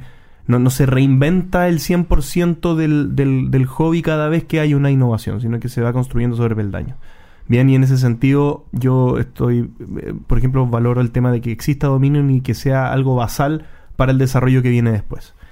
Pero en este caso, a mí yo no veo acá, por ejemplo, en el caso de Super Rino con el tema de la torre de Condorito, yo no veo acá un- una intención de innovar. Yo acá veo un reskin de un juego que yo sé que funciona y yo sin, sin tener intención de que eso tenga mayor desarrollo, porque no, es, no creo que ahí esté el aporte que, que estos chicos estén tratando de dar. eh, estoy eh, armando una estrategia comercial para que esto funcione y tenga retorno y yo poder eh, beneficiarme de esto. Que, no, que querer ganar plata, o- ojo, no en sí mismo no tiene nada de malo. Todos tenemos trabajos, todos tenemos alguna fuente de ingresos, eso no es el problema eh, per se. Bien, pero yo acá no veo una contribución al hobby. Más allá de lo que dices tú, que, que eso sí es un efecto que, que pudiera eh, colateralmente ocurrir, pero, pero yo no veo desde el punto de vista de la creación y de ocupar una propiedad intelectual o, o un, o una idea ajena, eh, construir sobre esa idea en pos de una, de una innovación o de un desarrollo adicional en el hobby, no veo nada de eso. Entonces, a mí personalmente no me gusta. Bien, yo sí estoy de acuerdo que hay beneficios, pero, pero yo creo que no es necesario que las cosas estén normadas para, para tener una, una conducta moral o ética sobre un tema. Bien. Yo opino parecido a JP. Eh, considero que, si bien se agradece eso que en el manual pongan inspirado en, Eh, una cosa es que las mecánicas no sean patentables y todo esto, y lo otro es la moralidad de hacer cosas eh, como eso. Ahora, a mí lo que me llama la atención, lo que me hace más ruido dentro de todo esto es el secretismo. ¿Por qué? Porque si no hubiéramos encontrado este juego en una página de una tienda como pronto viene, no sabríamos que viene. Claro. Y que en la página web de ellos, y repito, dice somos jugadores jugando a hacer juegos. Y yo pregunté en un grupo de 8.000 personas y nadie dijo yo los conozco. Yo sé quiénes son. O no he visto eh, información, no sé, eh, eh, Axel, por ejemplo, que en Mouse se publique algo porque contactaron a un periodista que escribe sobre eh, juegos de mesa. No he visto información. Entonces, siento que ese secretismo eh, hace ver como que se sienten culpables. No sé. Realmente lo encuentro raro. Y tampoco están jugando a hacer juegos. No hicieron un juego. Lo reimprimieron. Lo, le, le pusieron un... ni, ni siquiera usaron algo probado y se lo pegaron a algo que estaba probado también. Eh, Le pusieron el sticker a- de un condorito a un juego que ya estaba hecho. Y en realidad no sé a cuánto le irán a vender. O sea, sí. No, precios bastante, bastante, no sé, bastante cercanos al, al, al, al, al, al juego real. No sé, si Super Reino cuesta 9 mil pesos, eh, la versión de Condorito cuesta 10 mil. Ya. Pero raro. En fin, contestada la pregunta, nos vamos a la siguiente. Nuestro amigo José Luis Zapata nos pregunta, bueno, insiste en que vayamos a México para, Claro, que es tan fácil ir a México. para un fin de semana lúdico. y nos pregunta, Ah, o, eh, sea, o sea, nos invita solo el fin de semana. No, no, Más no. encima. con, no, con fines lúdicos, Ah, perdón. ya, ok. Eh, y nos pregunta, ¿creen que haya suficiente masa crítica para crear una red de medios lúdicos estilo Dice Tower Network? Eh, y Reo Lúdico dice, con esa pregunta apuntas directamente a la fibra sensible JP. Y José Luis Zapata dice, lo hice con esa intención. Y yo le di like a los dos comentarios. JP, Yo creo que sí. Siguiente pregunta, por favor. eh, ¿hay alguna razón por No. la que tengan tan... Pe- espera, espera, era broma, era broma. Miren, yo debo ser súper honesta eh, en el... a- no, no sé, a ver, yo no me meto en Di- Dice Tower, no entiendo nada de Dice Tower. Y por más que JP me hable, yo no... A No- veces no, no lo, lo escucho. Hago como que no lo escucho, igual cuando me habla de Batman y esas cosas. Eh, pero Falta respeto. yo siempre he querido que los medios de comunicación latinoamericanos tuviéramos una misma, eh, que, que hiciéramos sinergia a la hora de eh, a recibir contenido. Y siento que me he quedado en que, y lo he dicho varias veces, en que tengo la idea y nunca he hecho nada al respecto. Desde- A ver, Perdón, perdón. Sí. Sí, no, es que un poco para, para poner en contexto este tema, porque tal vez mi, mi respuesta es un medio sí, porque, porque es parte de lo que tiene Dice Tower Network, yo creo que nos serviría, pero, pero, pero hay una hay un, hay un matiz ahí muy, muy importante, que Dice Tower Network tiene una una bueno, Dice Tower Network ¿qué es en el fondo? Eh, Tom Basel inicia hace varios años, hartos varios años atrás, eh, Dice Tower como podcast, ¿cierto? Y sobre eso eh, empieza a crecer el podcast como tal y se genera una red de podcasts en la que mm, varios otros eh, personas, digamos, con su podcast se, se, in- se integran a esta, a esta red. ¿Y cuál es el valor que tiene eso para, la, para los distintos podcasts? Eh, Dice Tower siendo el más famoso, el que, el que aglomera más gente, el que aglomera más flujo en, en habla inglesa, pertenecer a esta red tiene un sentido de... Te, te da facilidades, te, te haces conocido, eres, eres alguien, digamos, en el mapa rápidamente. Claro. Bien, entonces, esa parte es la que yo creo que no tendría mucho sentido, al menos en el, en el medio latinoamericano, porque no creo que haya un podcast que, que prime, digamos, y que sea referente o referencia a nivel sudamericano. ¿Bien? Entonces, bueno, aquí es donde los que están escuchando deben decir, pero el entreturno lo es, pero, pero nosotros no lo vamos a decir, no lo vamos si a decir. escucharan lo que pienso, estarían escuchando eso. Estarían escuchando eso, exactamente. Pero, pero al margen de, de esto, eh, esa parte no, pero sí la necesidad de hacer una, una unión. Claro. Yo creo que la unión es importante porque sí veo valor en que, en que conversemos, en que compartamos cosas. Por ejemplo, cosas muy importantes que lo hemos conversado, eh, Gloria, que tiene, tiene que ver con, con, con el contenido. Digamos, una, una base de conocimiento común, por ejemplo asumiendo que nosotros llegamos a, a- que nuestros públicos, digamos, en la suma son una masa grande de gente y que no todas las personas escuchan todos los podcasts, sería muy bueno que la, que la base de conocimiento fuera la misma y que nosotros pudiéramos acudir a ella y que la base de conocimiento fuera colaborativa. O sea, el conocimiento, el conocimiento que nosotros co- como chilenos aportamos, más el de los colombianos de mesa, más el de los mexicanos, va sumando algo muy interesante. Claro. El tema de, por ejemplo, la, la- los premios, que, que- que a, mí, a mí me da con el tema de los premios. Yo, yo creo que de verdad, si nosotros llegáramos a tener un premio latinoamericano, me parece que una fuerza que podría mover eso de una manera efectiva podría ser, espe- eh, podría ser perfectamente los medios. Bien, porque los medios concentran una llegada casi completa a toda la industria o a todos los mercados, digamos, de Sudamérica. O sea, el, el primer premio fue por un medio de comunicación. donde- cuando Tal lo- cual. los chicos de Corruptia sacaron el, el primer lugar. Mouse. Tal cual, tal cual. Entonces, me parece que la, la gracia que tienen los medios, nosotros como podcast a nivel latinoamericano, es que aglomeramos, o no, no aglomeramos porque todavía no lo hacemos, pero sí tenemos una ramificación completa en todas las partes, en todos los rincones del hobby. Me parece que esa posición es eh, lo más responsable y lo más, lo más bueno que podría pasar es que la aprovechemos con esos fines. Yo, yo lo veo así. Así que estoy abierto digamos, a, A la posibilidad. a la posibilidad y a, y a que, y a que nos contactemos y hagamos Sí. algo de esa manera. Mira, yo lo. Bueno, a- con respecto a la pregunta, porque la pregunta pregunta si hay masa crítica. ¿Ya? Yo cuando, cuando me estaba, cuando estaba leyendo las publicaciones preguntaba ¿a qué se refería con masa crítica? ¿Masa crítica de eh, medios de comunicación? ¿O hay un público objetivo a quien puede llegar esta comunicación? Si con respecto a, la, al- a los difusores de, de información, sí hay. O sea, eh, yo escucho el entreturno por iBox, ¿ya?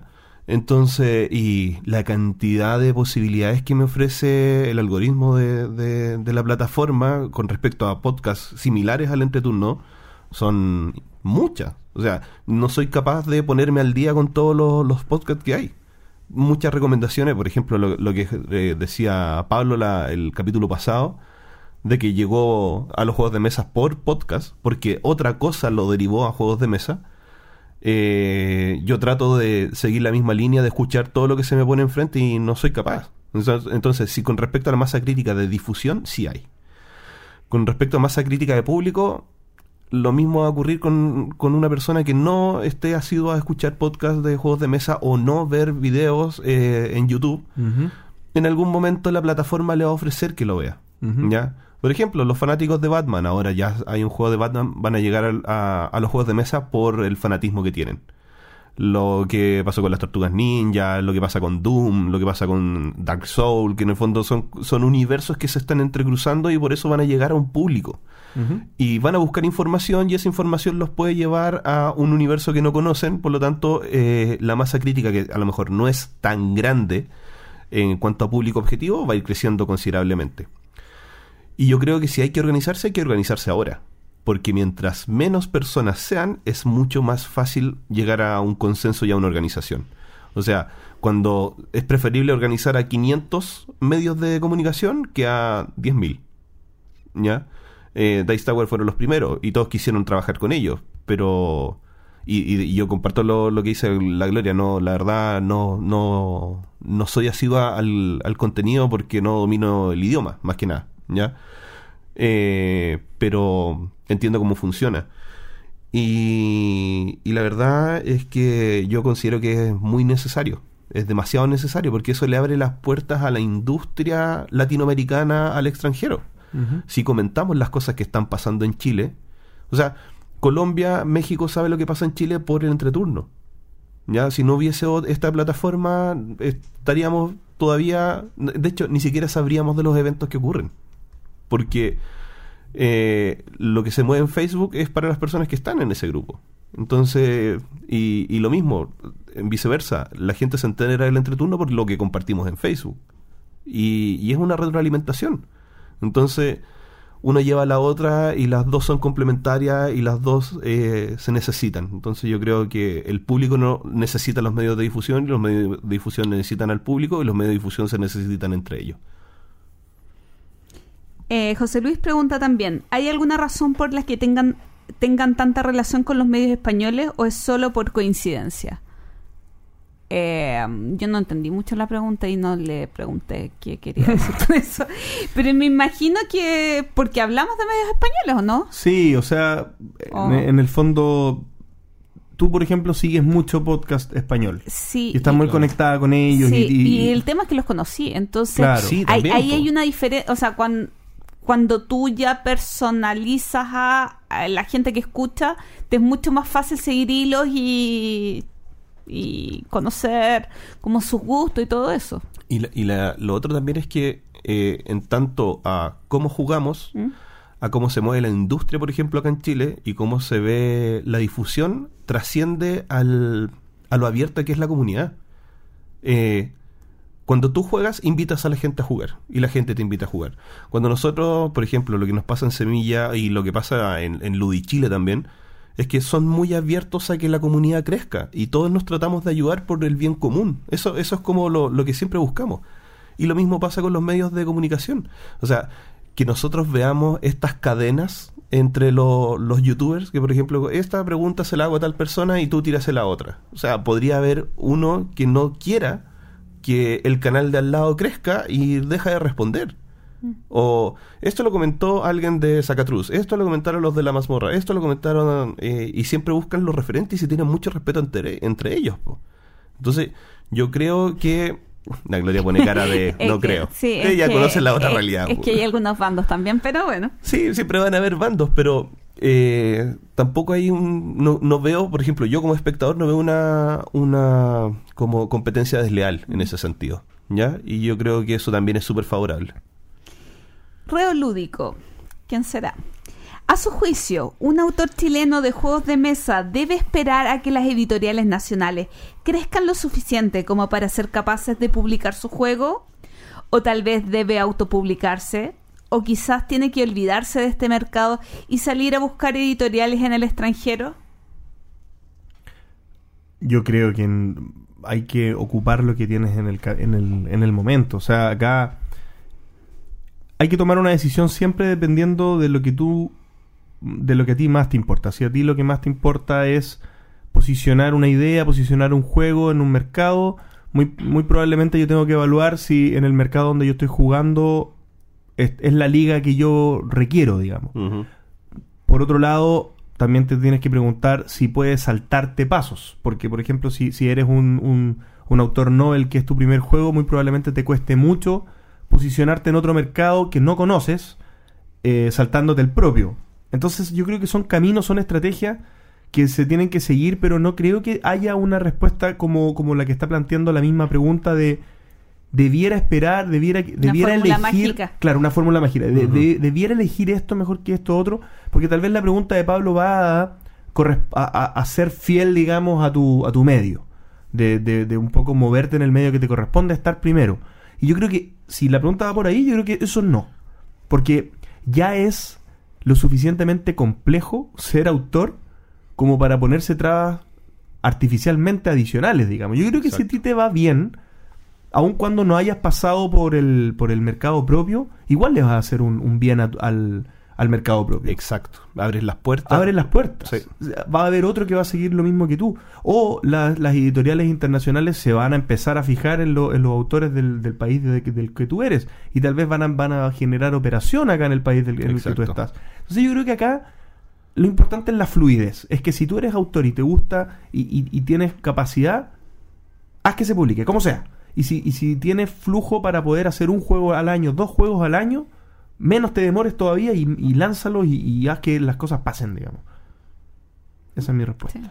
Sí, en realidad no hay, efectivamente no hay un orden, ¿ya? Y de hecho las tres cosas se pueden tratar de hacer al mismo tiempo. Eh, con respecto a, si tenemos que ir a editoriales nacionales, lamentablemente la realidad de las editoriales nacionales, de las editoriales, a lo mejor no, eh, que son como nacionales, nacionales que publiquen sus propios juegos, ¿ya? Porque hay, hay excepciones que están eh, licenciando juegos. Eh, es difícil que una editorial que ya haya edi- editado sus propios juegos pueda tener los medios y recursos para editar el juego de alguien más. Eso es súper complicado. Eh, se han dado los casos eh, y de hecho editoriales en conjunto se están asociando para editar juegos nacionales. ¿Ya? Entonces, buscar y esperar es súper complicado. También hay que considerar cuál es la línea editorial de la misma editorial. O sea, mi juego no, a lo mejor no es lo que esta editorial que tiene más recursos está buscando. Y si yo espero a que esa editorial, que es la única que tiene recursos, publique mi juego, lo más probable es que llegue un juego mejor que el mío en, en aspecto, en un aspecto de, de propuesta para esa editorial a que me, me consideren. Eh, ir al extranjero es una posibilidad. De hecho, no, no- no sé si lo puedo comentar, pero uno de los, de los prototipos que forma parte de Semilla Lúdica en este momento hizo un contrato con una editorial extranjera. Estaba en Facebook, así que yo Sí. creo que es público. Sí, en realidad, sí. En, entrevistado capítulo no sé cuánto. En el, ¿Fue hace dos capítulos atrás? Tres, creo. ¿Lo de ¿Tres? Exoplanet? Sí. Sí. Sí, Exoplanet, eh, Juan Pablo ya firmó contrato. ¿Ya? Y, y estamos, pero así, felices por él. Esto, esto marca un precedente, ¿cachai?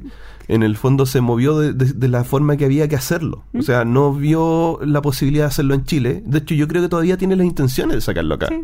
Y, y lo hablamos ayer. eh, y en realidad estamos todos, pero así, súper chochos con la noticia. Estamos de verdad orgullosos de, de él.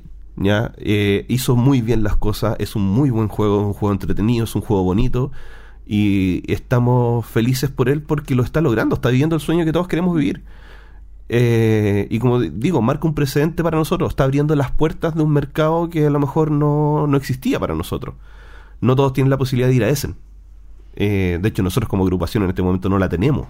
¿Ya? Y incluso, y si fueran a ese, eh, no sé si les sirviera de mucho. Exacto. A- además de ampliar la mente y, y pasarlo bien y todo, pero así como objetivamente no sé si les serviría de mucho. Exacto. Entonces, es, eh, es- son sueños que queremos alcanzar y, y esa es la, la forma de hacerlo. Sí, yo creo que sobre el tema de los sueños es como que el autor tenga su objetivo. ¿Cuál es su objetivo?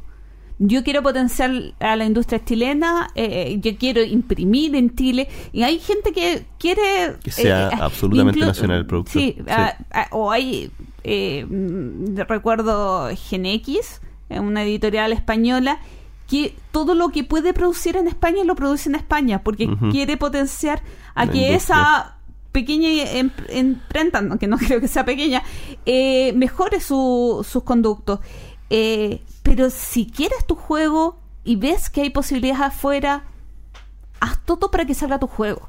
Ahora, yo recuerdo un ejemplo de un amigo eh, español, eh, Manu Palau, que eh, probé su juego en Córdoba y el juego lo vendió a Rusia con derechos mundiales. Ya. El autor español, su juego, no sale en España, sale en Rusia. Y que los rusos se encargan de qué hacen. Y ahora va a salir su juego en español, pero de rebote. Porque, Porque dio una vuelta muy larga. ¿cuál es, cuál es el, cuál es el interés? Que publiquen mi juego. Ese, eso, Listo. eso- En Rusia, Rusia derechos mundiales, Rusia derechos mundiales. Si llega de España, llega. O llegará en ruso.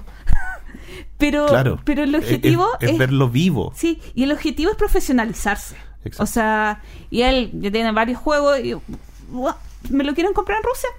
Mm. Me lo compran en Rusia. Sí, de hecho, mira, si a mí me llegase a pasar, yo como autor Nobel aún, eh, si me llegase a pasar de que mi juego se compra afuera, yo los recursos que podría adjudicarme con esa con ese beneficio sería tratar de sacar el juego acá en Chile. La Gloria me mira con, con, un- con que me quiere pegar. Pero Es tu problema, no el mío. Y por último, la última pregunta que vamos a contestar esta noche o mañana, si es que ustedes nos escuchan tempranito. César Barba Negra, que no, Ah, es, que no es César Boca Negra, No, no, no. es César... Eh, es mi primo pirata. Sí. Nos pregunta, El que hace print and play. claro, ¿los demostradores de juego solo saben jugar o realmente transforman la experiencia de juego en algo más? Como contexto decir que por lo menos acá en Chile, en la mayoría de los eventos, eh, una pieza clave eh, son los demostradores que nos explican jueguito por jueguito, porque casi no funcionamos con el sistema de ludoteca abierta donde cada uno es autosuficiente. Claro. Y lo otro es que los eventos, si bien vamos muchos jugones a jugar, están abiertos al público. Es, es, es como para captar clientes muchas veces. Sí. Entonces, lo, lo que mi primo pirata quería eh, manifestar, porque lo conversamos antes de venir al, al capítulo, eh, es que el juego en sí mismo es una experiencia. Pero cuando tú no perteneces al mundo que está como vinculado a esta experiencia de forma natural, el hecho de que te presenten un producto nuevo, ese producto en sí mismo no se vende solo, tú tienes que eh, entregarle un valor agregado. Sí. El, El ambiente que el se ambiente forma. que se forma. La- ¿cómo, ¿Cómo enamorar a una persona con un, de un juego? No, con un juego. De un juego. O sea, eh, Claro. ¿cómo genera ese, ese entusiasmo, ese ambiente, ese ritmo, esa atmósfera para que la persona quiera seguir jugando? Y incluso más. Se supone que tú quieres que lo compren. Que lo compren. Así que es aún más de que la experiencia en la mesa sea buena. Claro. Es como, si viene alguien a tu mesa a jugar, tú, y, yo soy un demostrador que diga, este es un posicionador de trabajadores que bla, bla, bla, bla, bla, bla, y, y tiene cubitos y se bueno a jugar y tiren los dados. No es lo mismo que, hola chicos, ¿cómo están? ¿Quieren jugar un juego? Este es el mejor juego, no sé qué cosa, ¿cachai? Es como la disposición, el, el, el, el que sea una experiencia, si esa, esa es la base de, Sí. de que sea maravilloso jugar ese juego. Una vez me pasó, pero igual hace hartos años, eh, como para decir que pueden haber cambiado los demostradores, que, que llegó una familia o un grupo no de gente tan joven, pero tampoco no eran adultos mayores. eh, a una mesa Seven Wonders y les dijo el demostrador, no saben qué, ustedes vayan a jugar a esa mesa, la de Dixit. Y yo quedé con una cara de espanto Mm. Porque ni siquiera era uno porque no utilizó el lenguaje correspo- eh, un, un lenguaje un poco más sutil como para hacer ese cambio que Claro. incluso era cuestionable Eh, y lo otro es que tan- perfectamente podía haber explicado el juego no, no yo quedé realmente sorprendidísima Sí. No, y eso pasaba hace tres años atrás. Cuando tú ibas a una tienda, eh, o no te atendían, o, o te miraban así como. De repente empezabas a buscar un juego y, no, no te pescaban. ¿cachai? Porque estáis buscando a lo mejor un regalo, no algo para ti. Pero cuando agarráis la caja más grande, ahí como que recién te empezaban a prestar un poquito más de atención. Y, eso efectivamente fue hace tres años atrás, no ahora, ¿cachai? Eh, la verdad es que el juego ha crecido a, a tal nivel que necesitamos, en el fondo necesitamos como industria, y en realidad como sociedad ser empáticos con, con quien viene a jugar.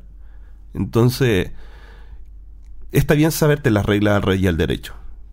Pero también ha pasado, lo que les comentaba a los chicos antes de, de grabar, eh, que no, no considero que sea bueno que un demostrador te diga, yo no haría eso. O, ¿estáis seguro? Es como, deja que juegue, o díselo de otra forma. Te lo puede decir te lo puede decir pero de otra forma Claro, o, o- ¿quieres que te guíe un poquito? Eh, claro. O es como cuando le enseñáis a jugar a alguien y le ganáis y lo destruís. ¿Mm? Es como, toma tu mazo básico y yo juego con mi mazo y te gano en el turno 2, con un combo infinito. Mm, No dan ganas de seguir jugando. Nosotros siempre hablamos de la importancia de, de, de cómo... Yo creo que el tema de cómo eh, metemos gente al hobby lo hemos tratado muchas veces. El- para nosotros Es un, es un tema muy, muy relevante. Y cuando nosotros estamos hablando de, de demostradores, son los profesionales de esto. Entonces, eh, al menos en la teoría, yo, yo, no, yo no quiero decir que no se les permita tener una curva de aprendizaje y, y ser mejores, digamos, de lo, de, y, y poder mejorar y todo, todo eso. No tienen, no tienen que, que llegar siendo profesionales, obviamente, pero pero en, en la teoría son los abridores de industria, son los, son los, los que van adelante, la punta de lanza del, del hobby. Por lo menos en lugares como, como Chile, que, que en los eventos en los que ellos son los, los- los- las personas más relevantes, em, son eventos que apuntan, como decías tú, César, a incorporar gente nueva en el hobby. Por lo tanto, es crítico, es muy importante que sean, primero, muy amables. Segundo, que pongan el foco, como tú decías, en la experiencia y no en el juego. Da lo mismo que tome malas decisiones la persona. Da exactamente lo mismo, no es el punto. Que tome malas decisiones la persona, para que se dé, para que le den ganas de tomar mejores decisiones la vez siguiente. Que le den ganas de volver a jugar. Que le den ganas de volver a, jugar. O sea, Inclu- mm. no, dale nomás. No, incluso algo en mí- que a mí me ha molestado de demostradores, porque hablamos de demostradores que acá son personas que reciben, reciben o plata o juego por hacer este... Es un trabajo. Eh, que eh, incluso el tema, a mí me ha pasado que expliquen mal juego, como el Fantasma Blitz. Yo vi una mesa que explicaron mal el Fantasma Blitz, pero incluso eso lo soporto más si es que velan porque el ambiente Sea el mejor. y la experiencia sea lo relevante. Sí. Por último, me molesta, pero puedo, puedo pasar de largo eso. Pero lo que contabas de tratar, mm, mm, no sé si alcanza a ser mal, pero casi subestimando la inteligencia de otro jugador, no dejándolo vivir la experiencia, equivocarse y todo eso, mal. Sí. Mal, mal. Es como que alguien mueva tus piezas en, en un tablero. ¿Cachai? Es como agarrar, agarrar tu, tu meeple y decirlo ya, eh, juega rápido porque es la única jugada que, te- que, es evidente que tengas que hacer. ¿Cachai? No estáis permitiendo que, que alguien viva el juego. Y eso es lo importante. Si va- jugar es compartir. Y tenemos que compartir una, una buena experiencia. Tenemos que compartir la empatía con el, con el otro. Eh, muchas veces pasa, yo siempre soy partidario de esto, hay gente que le carga, pero por ejemplo de alguien que está aprendiendo a jugar y se arrepiente de jugar, ya, volvamos para atrás un poco. Mientras no, mientras no haya jugado otra persona, devolvámonos. ¿Cachai? Y, y pasa, ¿cachai? Y, y eso va a ayudar a que no vuelva a cometer el mismo error. ¿Ya? O es como empezar a jugar un juego sin entender bien las reglas. Ya, termina, la, termina el juego con las reglas como las tenía y hasta el final y después volvamos, le, releamos y, y empecemos de nuevo. ¿Cachai? El juego es un mutuo acuerdo, a menos que juguemos de uno. Pero igual. Bueno, y con esta pregunta se cierra la sección y el capítulo. Pero todavía no se cierra. Porque Ah, no. Gloria está levantando la mano. Sí, es que antes que despidas a César y le Que agradezca, despidas. ¡Está despedido! no. Quería recordarles que tenemos un concurso para ganarse un citosis que nos entregaron nuestros amiguitos de ludoísmo. Grande Este, ludoísmo. tienen un fan por acá. Sí. Eh, y bueno, ¿qué tienen que hacer en, en todas las redes sociales y probablemente también en, en el tiempo de este capítulo aparezca un link para que dejen sus opiniones, sus comentarios, sus sus cositas imaginativas para ayudarnos a hacer un, un mejor o sus ideas para hacer cositas choras en el podcast. Claro. Esfuércense. Den lo mejor de sí. Pónganle cariño. Cariño, Sí. cariño, cariño. Sí, queremos mucho cariño de ustedes. Sí, porque la competencia está, está dura. Hay respuestas muy buenas. Pero tú, afortunadamente, las pude leer y ya estoy descartando mi premio porque mi No, pregunta va era... a ser sorteo, César. Ah, va a ser sorteo, sorteo. sí. Ah. Así que todos van a tener oportunidades de ganar. Bueno, no eh, responda lo que quieren entonces. No, tienen que responder No, cosas bonitas porque se ganan más corazoncitos en... Sí. Sí, nosotros estamos leyéndolo muy acuciosamente y, y, hay- y se nota que cuando le ponen corazón. Claro. Hay, hay algunos que, que pusieron. No sé. No, no hagan eso. No hagan eso. Que no nos ayudan. Eh, no, no, no, nos complica un poco eso. Pero, pero muchas gracias igual por participar. Bien. Ay, señor. Y con eso terminamos entonces el capítulo número 68. Yo quiero agradecer enfáticamente la cuarta y media em, participación de don César Bocanegra y agradeciéndole le pido que por favor nos dé algunas palabras de cierre en este capítulo. Bueno, agradecer nuevamente la, la invitación. Ya cada vez es más grato y ameno venir a, a compartir con ustedes. Y yo ya los considero amigos, los quiero, los amo, los adoro, ya se los dije. Oye, alguien No te me copien. Sí, bueno, cópienlo. te falsificó la. Pero si el mundo los quiere, entonces que el amor hay que hay que demostrarlo. Y compartirlo. Y que hayan sido mis palabras exclusivas que yo inventé es otra cosa. No, no se las copia nadie. Eh, jueguen, compartan, sean empáticos, eh, jueguen con los niños. Y si es que no tienen niños, consíganse un niño de forma legal y respetuosa. ¿Puede Eh, tener 18? ¿Ah? ¿Puede tener no, mejor unos 35 años? Sí, consigámosle un, un- un niño a, a Gloria para que juegue, como ella tiene conveniente. Pero En el próximo capítulo, mejor sí. el próximo, oh, próximo capítulo. Bueno, eh, para cerrar eh, de forma seria este podcast, eh, Semilla Lúdica tiene los brazos abiertos para todos los autores que estén en, en, en etapa de prototipo y los que ya editaron sus juegos y los publicaron y, y quieren unirse a la comunidad, estamos dispuestos a abrir los brazos y acogerlos. Semilla Lúdica en Instagram, en Facebook, esas son nuestras redes por el momento eh, semillalúdica.gmail.com por si nos quieren mandar un correo. Invitaciones, varias, eh, juegos, si me quieren regalar. Estuve de cumpleaños. Ah, hoy gracias a mis compañeros de Semilla Lúdica que me regalaron una gift card por mi cumpleaños. No me lo esperé. Fue hermoso. Gracias, los amo. También. Oye, a propósito de semi, bueno, no hacer un off topic, no, no es off topic, pero no importa. En algún momento, en un futuro cercano, lejano, haremos algún especial de semilla lúdica para contarles un poquito más de esta iniciativa con más detalle. Eso era mi off topic. Ok, muchas gracias César por haber venido, te agradezco y espero que no sea la última. Vamos a No, yo tampoco. Vamos a ver cómo hacemos la quinta y media vez que vengas. Muchas gracias a todos por haber escuchado. Hasta la próxima. Chao. Adiós.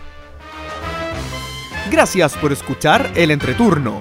Y recuerden, envíenos sugerencias de historias relacionadas con sus vidas lúdicas. Pueden ser de terror, tragedia, graciosas o hasta de traición. Recuerden también escribirnos para participar en nuestra sección El Entreturno Responde. ¿Y ustedes? ¿Qué opinan de la higiene y los juegos? Envíenos sus comentarios al correo elentreturno.gmail.com. Además, envíenos preguntas o temas que quieran que conversemos en el programa. Síganos en Facebook, en Twitter, en Instagram y suscríbanse a nuestro canal de YouTube. Escúchanos en dos semanas más en nuestro próximo capítulo de El Entreturno. Gracias de nuevo y hasta la próxima.